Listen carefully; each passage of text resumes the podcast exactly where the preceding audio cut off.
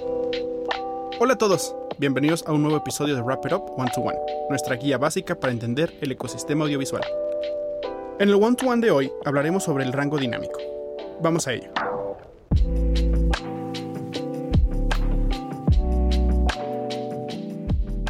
Ya que cubrimos la grabación en RAW, entraremos a un tema que es de vital importancia en este formato de grabación, el Dynamic Range. Si quieres conocer más sobre la grabación en RAW, te dejaremos el enlace a este episodio en la descripción.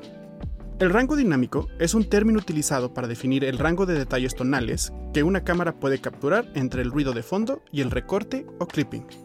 En pocas palabras, está describiendo la proporción entre tonos más brillantes y tonos más oscuros que una cámara puede grabar dentro de un solo cuadro. Un rango dinámico más alto importa cuando la imagen que estamos capturando tiene una diferencia drástica en la iluminación. Por ejemplo, si estamos dentro de un lugar con ventanas brillantes y un interior oscuro. La luz que entra por esas ventanas es mucho más brillante que la luz dentro de las paredes, por lo que la luz de las ventanas será demasiado brillante y sobreexpuesta. O en el caso contrario, las paredes estarán demasiado oscuras y subexpuestas, y terminaremos perdiendo detalles.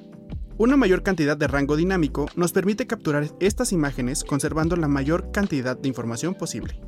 El rango dinámico de una cámara describe cuánto puede variar entre el detalle del sujeto antes de ser grabado como blanco o negro sin rasgos distintivos. Por lo tanto, tener un rango dinámico más alto mejora la exposición y la flexibilidad de postproducción, amplía las posibilidades de escenas dramáticas y con iluminación desigual mejora la calidad y el detalle de la imagen.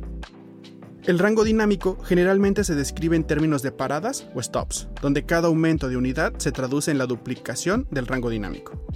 El lenguaje de paradas proviene de los días de las cámaras de películas físicas y es una forma muy común de hablar sobre las cantidades de luz. Los sensores de las cámaras digitales de gama alta actuales pueden capturar más de 13 paradas de rango dinámico, lo que lo hace comparable a los negativos de películas en color.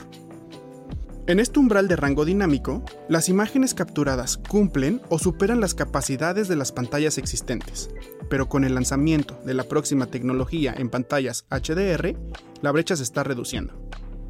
Bueno pues, esto fue un Wrap It Up One to One en donde analizamos las ventajas del HDR. Recuerda que si tienes algún término o proceso que te gustaría entender, nos puedes enviar un DM a nuestra cuenta de Instagram, arroba wrapitup-méxico, o a nuestro Facebook, wrapitup.méxico. Yo soy Marco Cabrera y nos escuchamos en el próximo martes de Wrap It Up One to One. Room Tone.